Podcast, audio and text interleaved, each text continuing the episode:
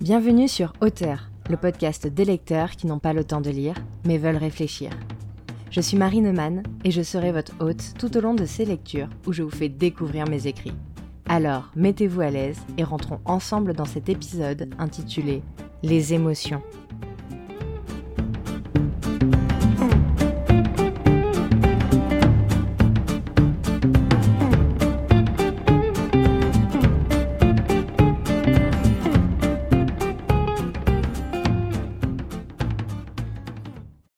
Toutes nos vies, toutes nos journées sont rythmées par nos émotions.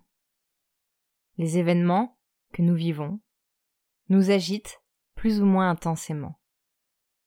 La peur, quand elle s'installe, nous prend aux tripes. Notre cœur se fait entendre jusque dans notre tête. Des sueurs froides glissent le long de notre dos comme des serpents attendant le bon moment pour surgir. Cela nous affecte. Nous sommes à l'affût, ou incapables du moindre mot, du moindre geste. Puis il y a la colère, celle qui monte en nous, qui annihile toutes les autres pensées. Elle nous attrape d'un air de dire qu'elle veut se battre contre le monde entier, car elle en veut au monde entier. Elle nous affecte de sa puissance, on y voit rouge. Nos pensées sont embrumées, plus vraiment dans l'ordre. Notre cœur souvent s'emballe, à cause d'un simple mot, parfois compris de travers. Et alors survint la tristesse, plus calme, quoique. Elle nous prend à la gorge, fait rouler des vagues de nos yeux.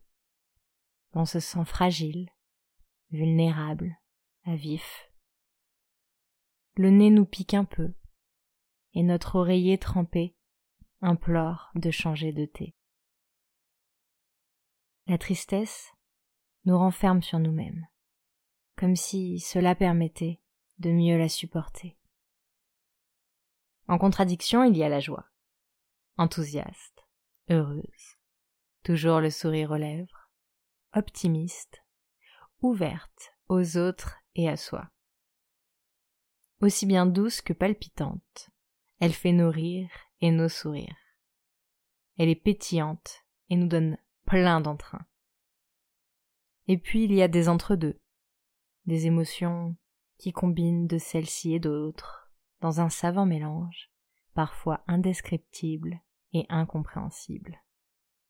Il y a la nostalgie, entre joie et tristesse, la honte, entre peur et colère, et bien d'autres comme la surprise ou le dégoût.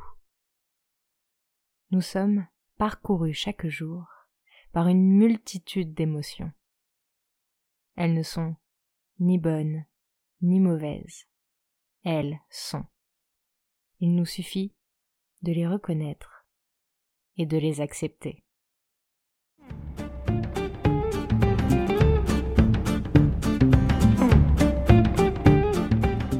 Merci pour votre écoute. N'hésitez pas à me faire vos retours en commentaire, à partager le podcast et à me donner vos idées sur de futurs textes à écrire.